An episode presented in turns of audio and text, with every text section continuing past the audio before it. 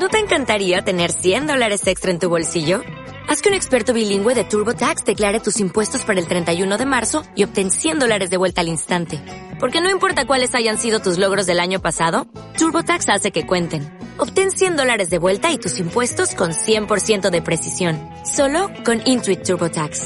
Debes declarar para el 31 de marzo. Crédito solo aplicable al costo de la presentación federal con TurboTax Full Service. Oferta sujeta a cambios o cancelación en cualquier momento.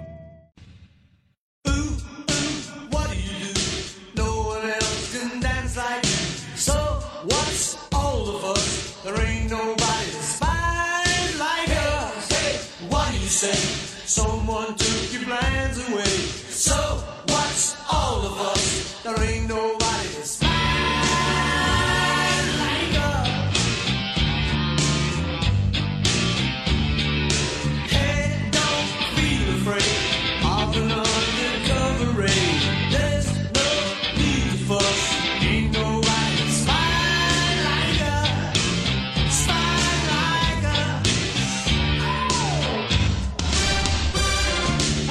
Seguimos en Onda Baires hasta las 11 de la mañana. Nos quedamos aquí por Radio Baires 46446136 es el número de teléfono. Info arroba radiobaires.com.ar el número, el mail para que nos escriban. Eh, ya está con nosotros Seba Rufo, eh, conductor de Cultura Pop y hace el segmento eh, Cultura Pop aquí en Onda Baires. Seba, ¿de qué nos vas a hablar? Hoy vamos a hablar de el título que le puse, siempre me gusta buscar títulos Sí, raros. son muy lindos los títulos.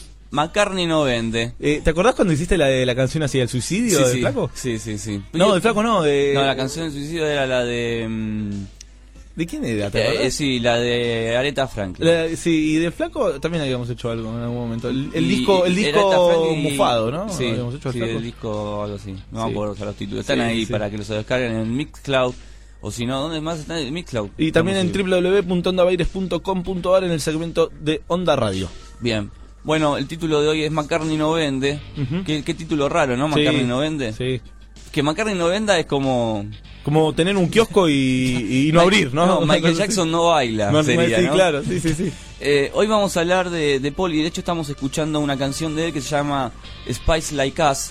Que Spice Like Us es, además de una canción de McCartney, es el tema que le pidieron. Fue un tema que escribió por encargo. Por encargo. eh, para una banda de sonido de una película llamada Spy Like Us, eh, protagonizada por Deborah Dixon y también por, perdón, por Donna Dixon y por eh, el señor Dan Aykroyd, el que trabajó en Los Cazafantasmas, el que hacía el papá en la película Mi Primer Beso, bueno, ya todos los conocemos. Era una comedia, etcétera, etcétera, y McCartney le dijeron, bueno, ¿podés componer esta canción? dijo, sí, bueno, dale, hago Spy Like Us.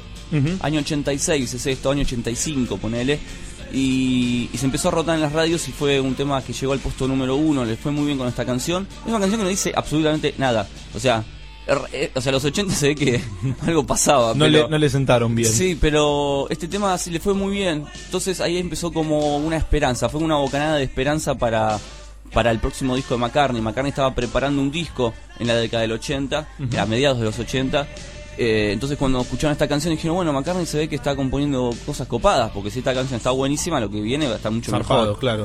Para poner en contexto rápidamente a la gente, McCartney en la década del 80 fue una década realmente incómoda, No fue la década ganada. no fue la década ganada, terminó muy bien, pero empezó media rara, medio así con, con obstáculos. Vos pensás que en los 80 McCartney se entera de la muerte de Lennon y, y tenía preparada una gira. En los 80, yo hablo 1980, ¿no? La- el, el año exacto. Eh, muere Lennon, eh, después McCartney separa a Wings, su banda de toda la década de los 70 prácticamente. Después de eso, eh, McCartney saca un par de discos. Uno fue eh, Pies of Peace, Took of War, y saca McCartney 2. Y después deja de hacer giras. Dice, no, eh, mejor me quedo en casa, mejor hago otras cosas porque que están matando Beatles. Ah. Harrison tuvo problemas, Lennon muere, asesinado, y él dice, no, mejor no toco, me quedo en el estudio, empiezo a hacer otras cosas, a escribir, a, a escribir el guion de una película, que la película después se edita en el 84, se llama Give Me My Regrets eh, to Broad Street, entonces eh, no teníamos noticia de giras, no teníamos noticia de, de discos nuevos de McCartney. De hecho, esa película que McCartney eh, filma tiene una banda de sonido, tiene una sola canción que es No More Lonely Nights, que es la única canción, digamos, nueva para ese disco. Hay otras dos más, pero que pasaron desapercibidas. Y no había cosas copadas de McCartney. En vivo nunca se lo vio, salvo en el 85 en un par de festivales como invitado, fue, tocó una canción, pero no sabíamos mucho más. Entonces cuando llega esta banda de sonido, llega como la esperanza, bueno, saca disco nuevo en el 86 y después viene una gira, seguro. Bueno, no, hubo gira, pero sí hubo disco nuevo. El disco llamado Press to Play, salió en el año 86, tuvo muchas canciones y muchas colaboraciones con muchos músicos conocidos. Es algo que McCartney por lo general empezó a implementar en esa década, meter famosos. Estuvo Michael Jackson, estuvo Stevie Wonder, estuvo Carl Perkins y ahora en este disco Press to Play eh, contó con la, con la colaboración de Phil Collins, Pete Townsend y un montón de otros tipos más. Bueno, Carlos eh, eh, Carlos este, Álamos estuvo también tocando ahí. Él es un guitarrista, este tipo que eh, hizo cosas con Soda Stereo, por ejemplo. Ajá. Eh, así que bueno, sale el álbum, hubo canciones de promoción. La segunda canción de promoción fue Once Upon Long Ago, vamos a escucharla. Dale. Fue una canción muy famosa, sobre todo en Japón. Típica balada macarniana. Todavía no había disco en la calle. Estaba Spy La Cas, estaba este tema. Y la prensa decía, che, pinta un gran disco de McCartney. ¿eh?".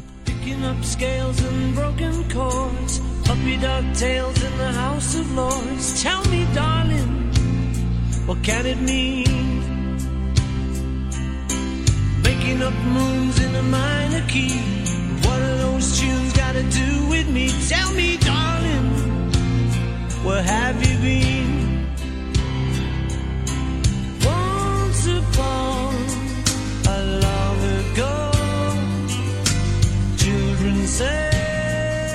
Claro, pintaba lindo con esto, ¿no? Pintaba bien, Pintaba bien. sí, estaba sí. mejor que Spice La Cas, al menos. Claro. Era como la típica balada macarniana, todos decían, bueno, qué, qué genial que va a estar esto. Viajó mucho a Japón, McCartney no podía ir a Japón, porque en la época de Wings eh, lo agarraron en el aeropuerto con una mochila llena de marihuana. De él.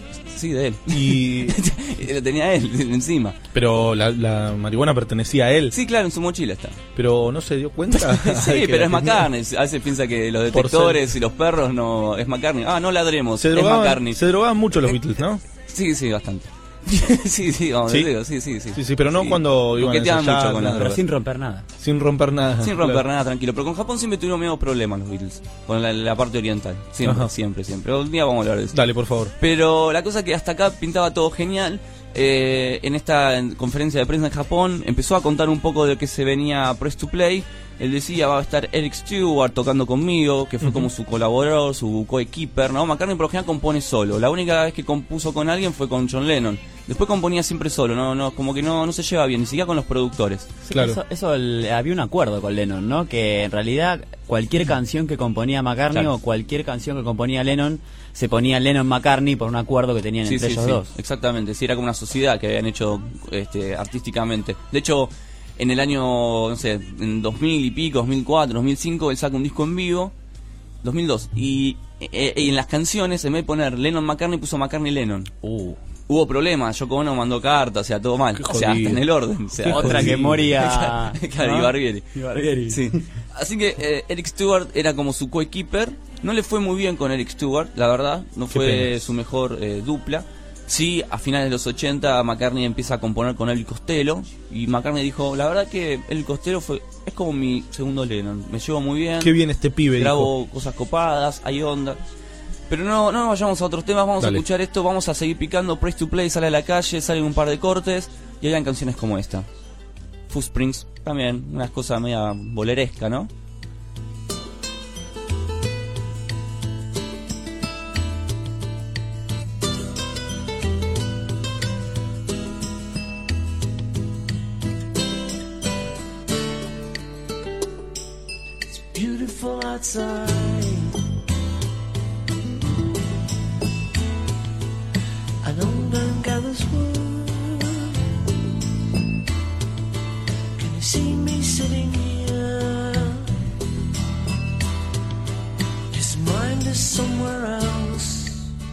Bien, ahí estábamos escuchando Footprints, uno de los primeros temas que está en el disco. Y hasta acá todo parecía que, bueno, creo que está zafando. El disco no tiene canciones realmente malas. Lo que pasa es que los 80 fue una década rarísima para los eh, músicos muy famosos que venían de los 70 con bandas. Phil Collins, Peter Gabriel, McCartney, Lennon. Claro. O sea, todos tipos que venían de bandas muy importantes. Muy, muy grosas. o que en los además, 70 claro. solistas la venían pegando, los Claro. 80 fueron durísimos porque empezaron otro tipo de instrumentos, otra música. Otras productoras mucho, también. mucho ¿no? cinte, ¿no? Mucho cinte, el pop estaba en su mejor momento, Claro. estaba Prince, estaba Michael Jackson, o sea, había otro tipo de gente, otra, otra, otro contexto, y estos tipos se tenían que como que adaptar a ese sonido. Algunos se adaptaron muy bien, otros medio que pifiaron o no encontraron su onda. Yo creo que a McCartney le costó, la encontró casi en el 88, 89. Eh, lo mejor que le pudo pasar a él es irse en el 88 a Rusia y sacar un disco de rock and roll. Es como, bueno, pará, vamos a hacer una cosa, volvamos de cero, volvamos a las raíces, yo vengo del rock and roll, vamos a hacer un disco de rock and roll, pongo en blanco mi mente, voy vuelta a la hoja y, y reseteo, ¿entendés? Tipo, Claro. sacó un disco de rock and roll, la gente recopada. Bueno, Lennon le pasó lo mismo, dijo, pará, pará, pará, saquemos un disco de rock and roll. Es como que volver al disco de rock and roll de covers es como resetearse, ¿viste? Y después ver qué, qué pasa. A Lennon le fue muy bien en los 80 también, le fue muy bien, tuvo muy poco de los 80 Lennon, ¿no? Claro. Pero su disco Double El Fantasy Su, su último tiempo no le pintaba fue un tan gran bien, disco. pero. Pintaba un Lennon en los 80 muy poderoso. Hasta mucho mejor que McCartney. ¿Sí? Ese- sí, sí, sí. Double Fantasy es una obra de arte. Tiene mejores temas que, que cualquier disco de McCartney en los 80, seguramente. Ahora, ninguno de, de, de- de ellos, eh, inclusive Ringo, eh, ninguno de ellos tres como, como solistas. Cuatro, son eh, cuatro. Sí, sí, sí, por supuesto. George Harrison, Eh, está bien, está bien, sí, por supuesto. sea, Eh, no pero Harrison. George Harrison not dead. Es el que mejor le fue en los 80, Harrison. Eso te iba a decir, ni- pero ninguno de, de, de- de, McCartney, Lennon y, y Harrison como solistas eh, tuvieron muy buenos inicios, ¿no? ¿O sí? Eh, carrera solista, digamos, Claro. cuando se separan de los Beatles, apenas se separan Apenas de se los Beatles. separan. Al que le fue muy bien apenas se separan de los Beatles a Harrison. ¿Sí? ¿Les fue bien apenas? Sí, ¿sí? apenas, sí, con un disco triple llamado El- All Must Pass. Ah, sí, sí, muy fue bueno. muy bien No a recordaba. Harrison. Nadie tenía mucha fe a Harrison. Aparece en el concierto de Bangladesh, ¿no? arma el primer el primer festival a beneficio que fue lo de Bangladesh. O sea, Harrison empezó ya se estaba despegando en Abbey Road, digamos, con Claro. esas composiciones. Ya el tipo está diciendo, "Che, miren, yo también maduré en la manera de componer." Pasa todos los focos siempre estaban enfocados en Lennon y McCartney, Claro. como los grandes, y, y parecía como que nunca había lugar para canciones de otras personas que no fueran de Lennon y McCartney. A Ringo le daban un té, un, un- un track, a Harrison, bueno, vos dos. ¿Entendés? Porque tocas bien la viola, dos. Pero metió dos temas. Saca Something ahí, Harrison, Something. que es un temazo. que Frank Sinatra se cansó de versionarla y se cansó de agradecerla. Qué buen, qué buen, qué buena composición de McCartney decía Sinatra. y era de Harrison. Eh, Hasta eh. esa- hasta- lo ignoraban hasta de esa manera. El, es que siempre McCartney fue como el niño lindo, ¿no? De los Beatles, el comercial, el cari lindo. Lennon era como el crack, el genio. Y él estaba relegado a un lugar de, bueno, para vos las chicas. Y en ese disco que vos mencionás, Abbey Road, Sí. él saca una, compone un tema McCartney que es eh, I Want You, que es Sí. un tema, digamos, podríamos rastrear los orígenes del heavy metal ahí. Tiene un bajo tremendo, digamos, para todos los que dudaban de si McCartney podía o no tocar el bajo, tiene un riff de bajo, yo los invito después a Sí. escucharlo. Todos están muy bien Tremendo. ahí. Porque Ringo, a ver, tocando ahí, es una bestia como toca ahí también. Y, y el final del tema también termina todo así abrupto, ¿no? Sí, sí, sí. Que Lennon decía, ¿no? Que él que cuando estaba en el estudio estaban tocando ese, el tema de Want You, él decía, yo creo que este tema termina así cortado de una, porque genera como un mantra en un momento, ¿viste? Estás como, tu, tum, tu, tum, están ahí y de pronto se corta. Entonces él quería generar ese efecto entre ese mantra y de pronto el silencio. Ese microsegundo de corte es un- algo que, una sensación que él quería generar con esa canción. Se llaman re piruchos en esa época. Eh, pero volviendo a McCartney, vamos a escuchar otro tema más, porque también tenía así como temas de rock and roll.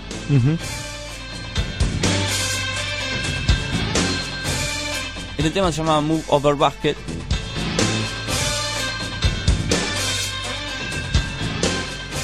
Este, este disco lo compuso eh, Pacman, Hugh Pacman, que era un productor que venía de producir obviamente a Peter Gabriel, Genesis de los 80s.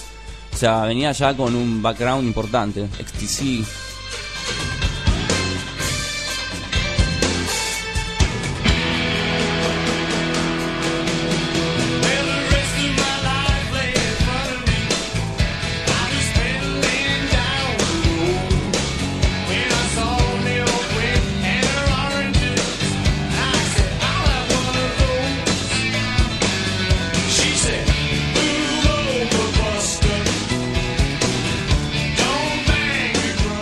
Altura se estaba hablando de un fracaso de ventas. Ya, ya, ya estaba en la calle el disco, ya habían un par de cortes, sacaron como cuatro cortes, no pasaba nada.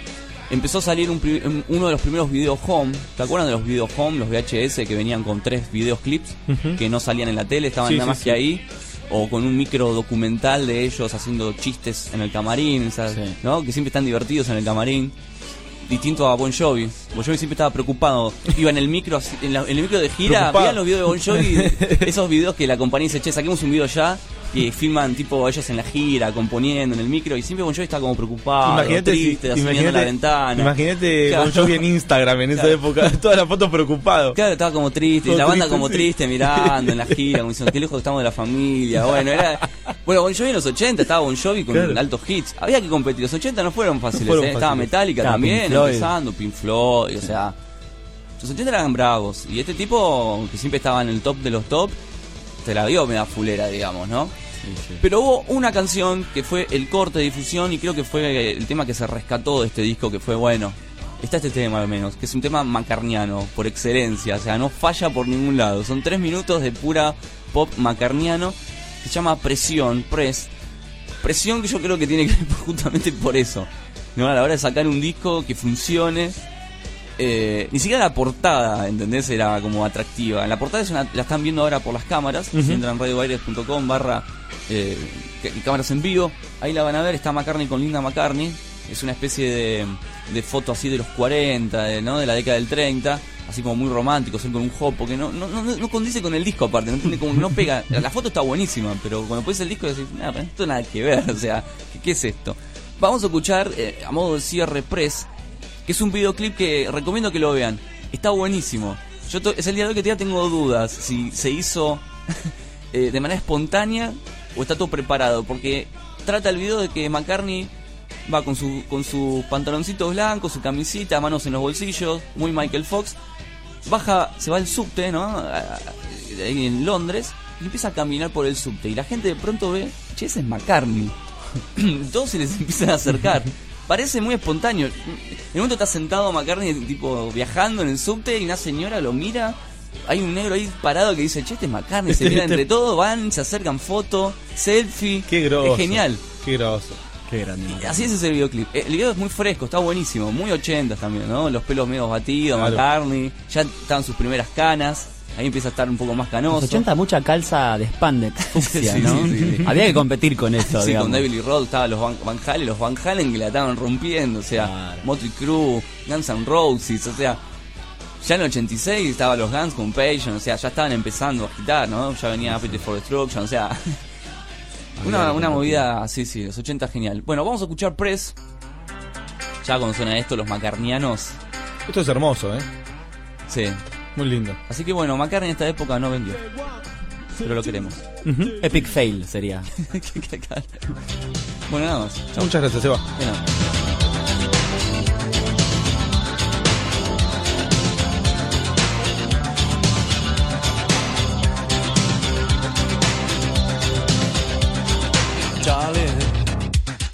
I love you